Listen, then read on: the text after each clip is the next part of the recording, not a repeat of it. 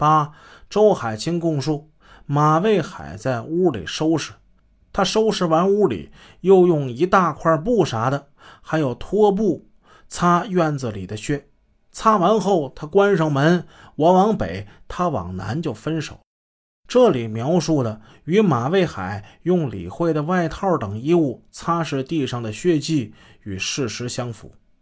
更为重要的是，两人出门一南一北的分手。经调查，两人走的都是各自回家的方向。九，周海清供述，只有他们两人进入马家实施了杀人犯罪。而警方勘查的结果是，现场遗留了三个作案人的脚印，这与实际情况是相符合的。因为另外一个脚印为董云所留。十，周海清凭记忆画出了马周辉家房屋及客厅的平面图，对于家具家电的摆放以及院里的汽车的位置都一一标明。没有到过现场的人是根本不可能画出这样准确的平面图的。当然，这个推测我是假定排除了警方故意栽赃陷害的可能。还有一件怪事值得一提，在李慧、李文浩因为故意杀人罪被送上法庭时，《知音》杂志和《山西晚报》首先公开披露了周海清的有罪供述。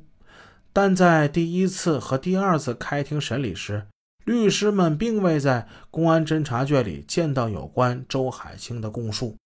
直到第三次一审开庭时，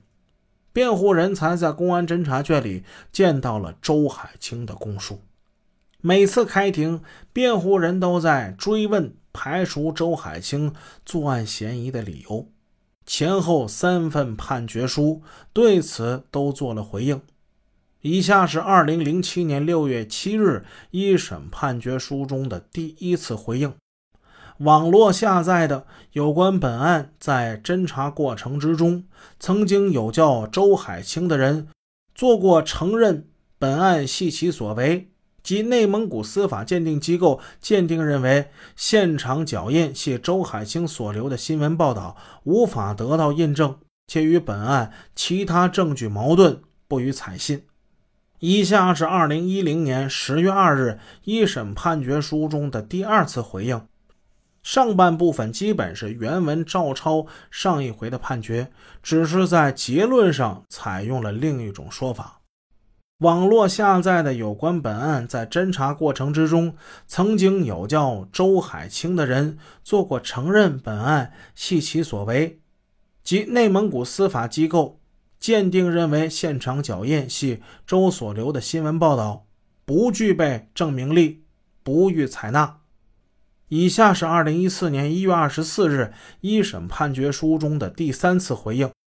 这次在辩护人提出新证据的情况之下，法官对排除周海清的问题进行了说明性阐述。另案被告人周海清的供述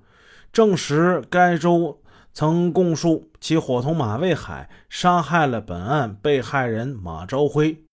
辩护人欲以此证实被告人李文浩并非真凶。经查，周海清确曾供述过其伙同马卫海杀害马朝辉的事实，但经公安机关核查，马卫海当晚一直在家中，并无作案时间，并据此对周海清进行了排除。同时考虑到有证人证明案发时段听到被害人家中传出男女吵架声，周海清的相关供述与该情节明显不符，故本院对周海清的相关供述不予采信。这个排除的逻辑简直有些荒诞。周海清供认了马卫海，马卫海被排除。反过来，判决书又以马卫海被排除为理由，排除了周海清，成了一种没有根基的循环论证。不管有多少理由能够排除周海清的作案嫌疑，但是有一个问题始终在我心中无法得到解释：他没有去过马周辉家，为什么能够如此准确地画出马家住宅的平面图呢？